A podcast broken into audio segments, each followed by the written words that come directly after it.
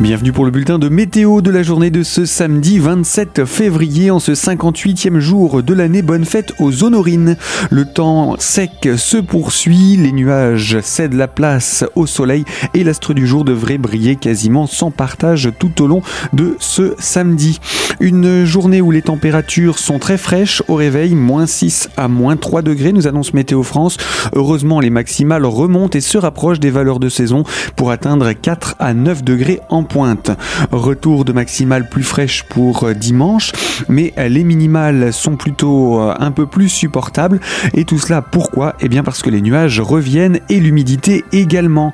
Un temps donc de retour de nuages et d'humidité entre dimanche et mardi où le mercure tente de redevenir positif au réveil, mais où les maximales n'excèdent pas les 5 degrés.